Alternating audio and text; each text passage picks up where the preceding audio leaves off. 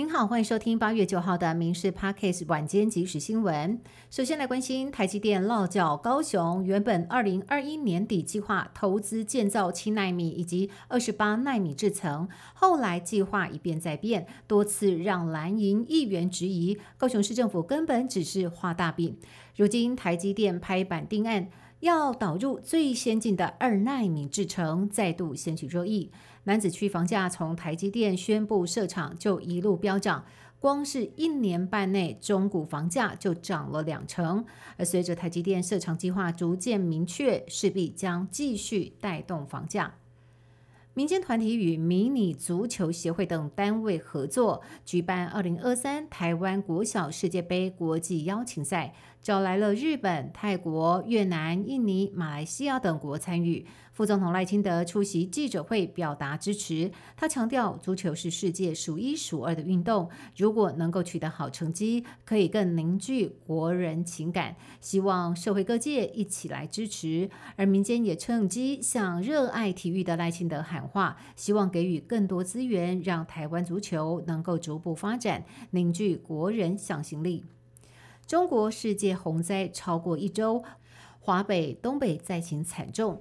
洪水逐渐消退之时，官方释出大量军警在一线抗洪救灾的影片和照片，却被民众踢爆。当局不但没有救助灾民，还在安全区域大肆摆拍、伪造救灾场景。当局试图蒙蔽真相，粉饰太平，灾民看不下去，纷纷站出来揭露真实的状况。卡努台风重创南投，各县市救灾团队和国军都伸出援手，但是县长许淑华却杠上中央，说申请三百位国军都没到位。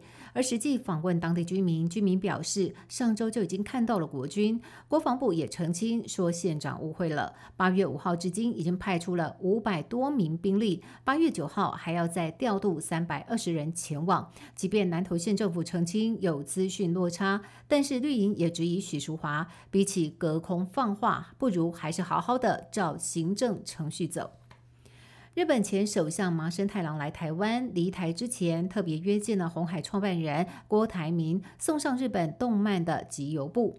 郭台铭也特别带来了金门和平宣言，重申台海要和平，除了备战，也要开启对话。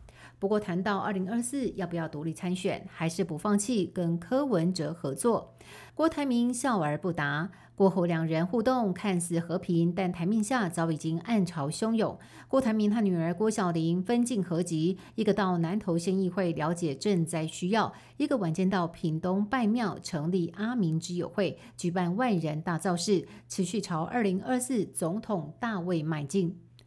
国民党总统参选人侯友谊今天发表能源政策，高举要透过核电来降低燃煤。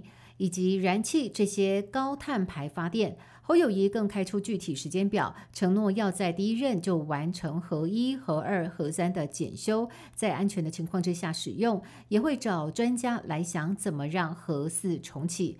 有关核能的议题，在历届总统大选当中都是攻防主战场。侯友谊率先表态，要先争取永和群众的支持度。网红馆长陈之汉点名民进党立委赖品妤，认为他的 cosplay 也在物化女性、物化动漫。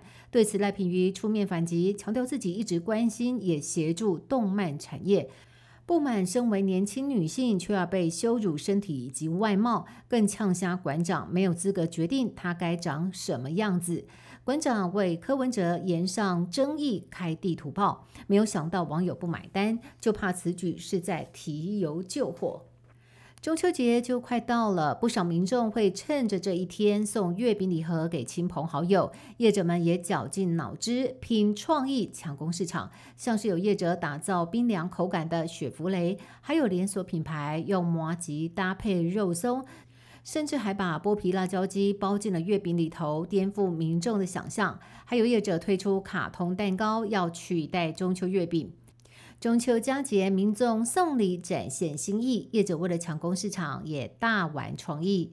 以上新闻由民事新闻部制作，感谢您的收听。更多新闻内容，请上民事新闻官网搜寻。